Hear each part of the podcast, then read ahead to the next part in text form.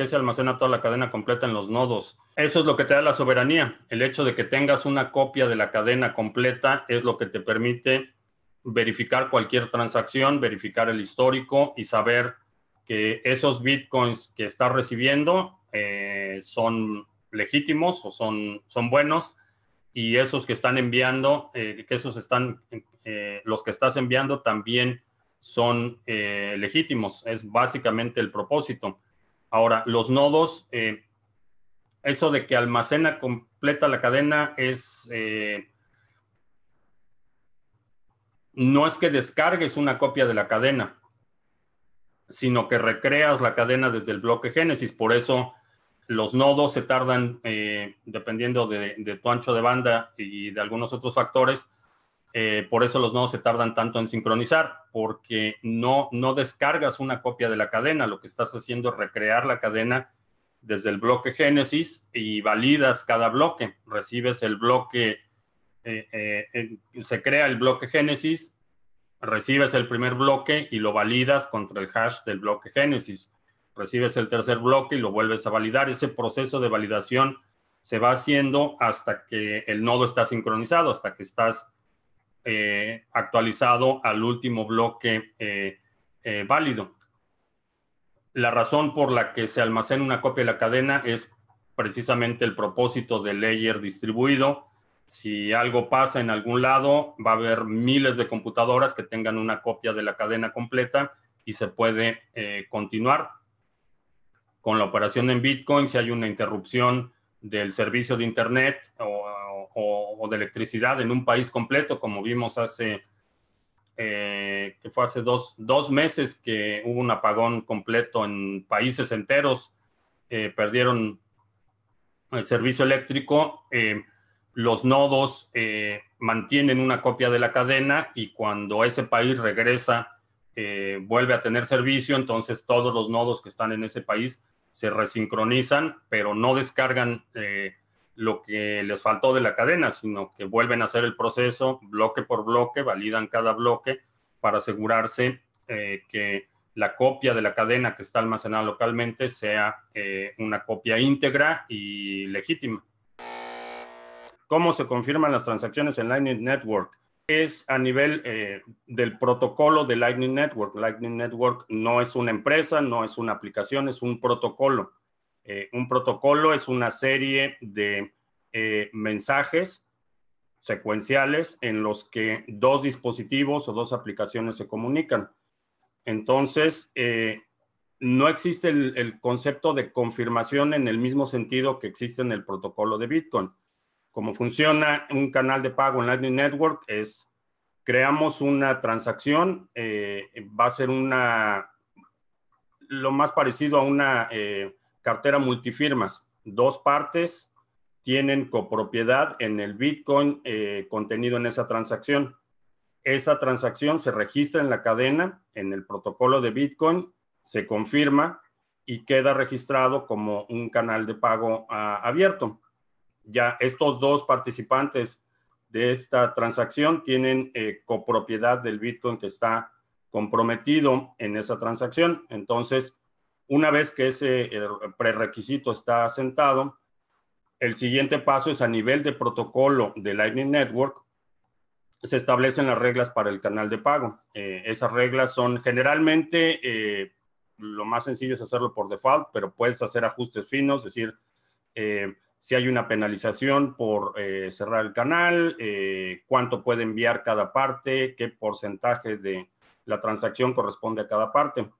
Entonces, una vez que tienes la transacción confirmada en la cadena, el canal de pago abierto, ya no existe ese concepto de confirmación, simplemente se verifica la firma criptográfica. Esa es la única verificación que se hace cuando envías un canal, eh, perdón, un pago utilizando Lightning Network se verifica la firma criptográfica, no hay otra verificación porque eh, ya no es necesario verificar los fondos. En, una vez que, se está, que está abierto el canal de pago, ya los fondos están verificados. Lo único que se verifica es eh, la, la, firma criptográfica y obviamente el monto para llevar el, balance que se va a reflejar en la transacción final que se asente en la cadena cuando se cierra el canal de pago. El estado final de la transacción es el que se va a asentar en la cadena de pago.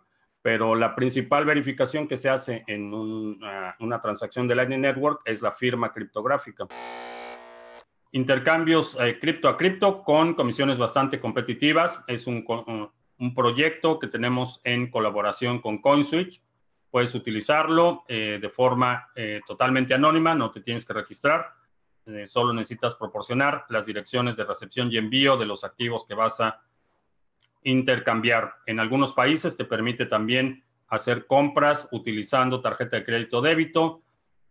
Si utilizas esa opción, asume que la transacción va a estar asociada a tu identidad ¿Qué países considero que están más avanzados o menos atrasados para adoptar las criptomonedas? Más que a nivel de países, creo que lo que estamos viendo son distintos estratos en distintas sociedades adoptando las criptomonedas, que es parte de la fragmentación de la que hemos hablado. Son tribus dentro de los países los que están eh, desarrollando. Por ejemplo, si vemos la comunidad de desarrolladores en Argentina, eh, es muy similar a lo que está sucediendo en la comunidad de desarrolladores aquí en Austin, en Texas.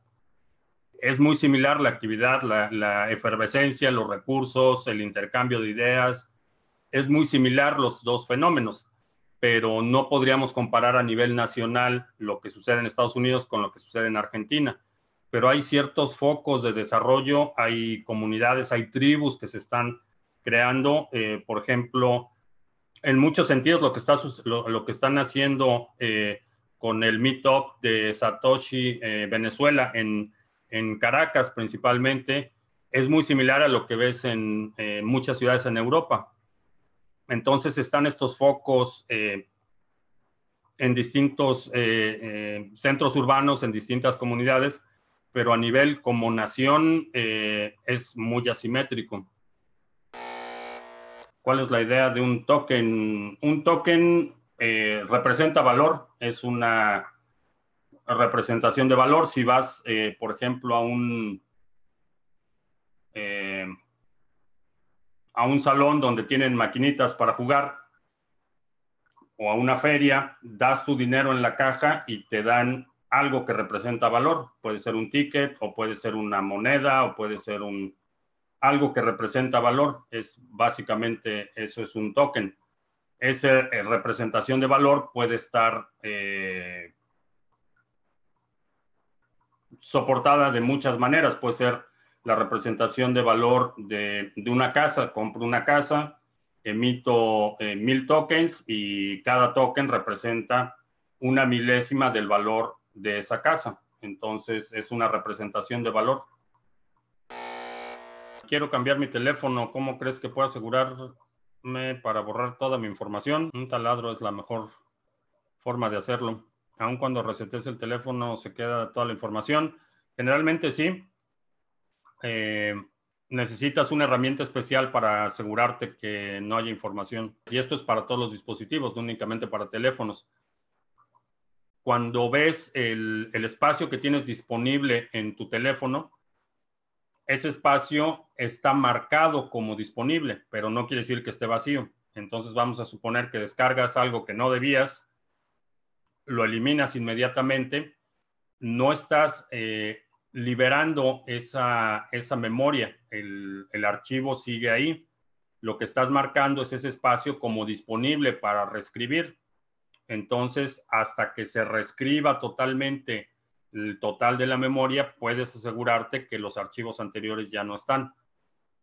Lo mismo sucede con las computadoras. Si descargo un archivo, ya no lo necesito y lo elimino, lo pongo en la papelera, le digo vaciar papelera, no está removiendo eh, ese, ese archivo, lo que está haciendo es marcando el espacio que ocupa ese archivo como espacio disponible. Hay técnicas para recuperar ese tipo de información, aun cuando los archivos estén fragmentados. Entonces, eh, le das eh, el reseteo de fábrica al, dispositivo, lo único que va a hacer es marcar el espacio total de almacenamiento como disponible, pero físicamente eh, los archivos están ahí almacenados. Te recuerdo que estamos eh, lunes, miércoles y viernes a las 7 de la noche hora del centro, martes y jueves a las 2 de la tarde. Eh, si quieres recibir notificaciones cuando estemos en vivo, suscríbete al canal. Asegúrate de marcar la campanita. haces clic en la campanita y ahora te aparecen varias opciones. Selecciona todas las notificaciones para que recibas notificaciones de nuevos videos y de transmisiones en vivo. Por mi parte es todo. Que tengas un buen fin de semana y nos vemos el lunes.